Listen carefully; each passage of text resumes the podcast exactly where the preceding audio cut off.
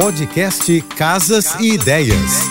Dicas de arquitetura e design para decorar sua casa com Manu Miller. Quem nunca se viu diante de comprar um móvel sem antes conferir se ele caberá no espaço? Muitos fazem isso. Não adianta adquirir um aparador e ele travar na sala. Por isso é importante o planejamento antes de sair comprando seu mobiliário. É preciso levar em conta as passagens de cada ambiente.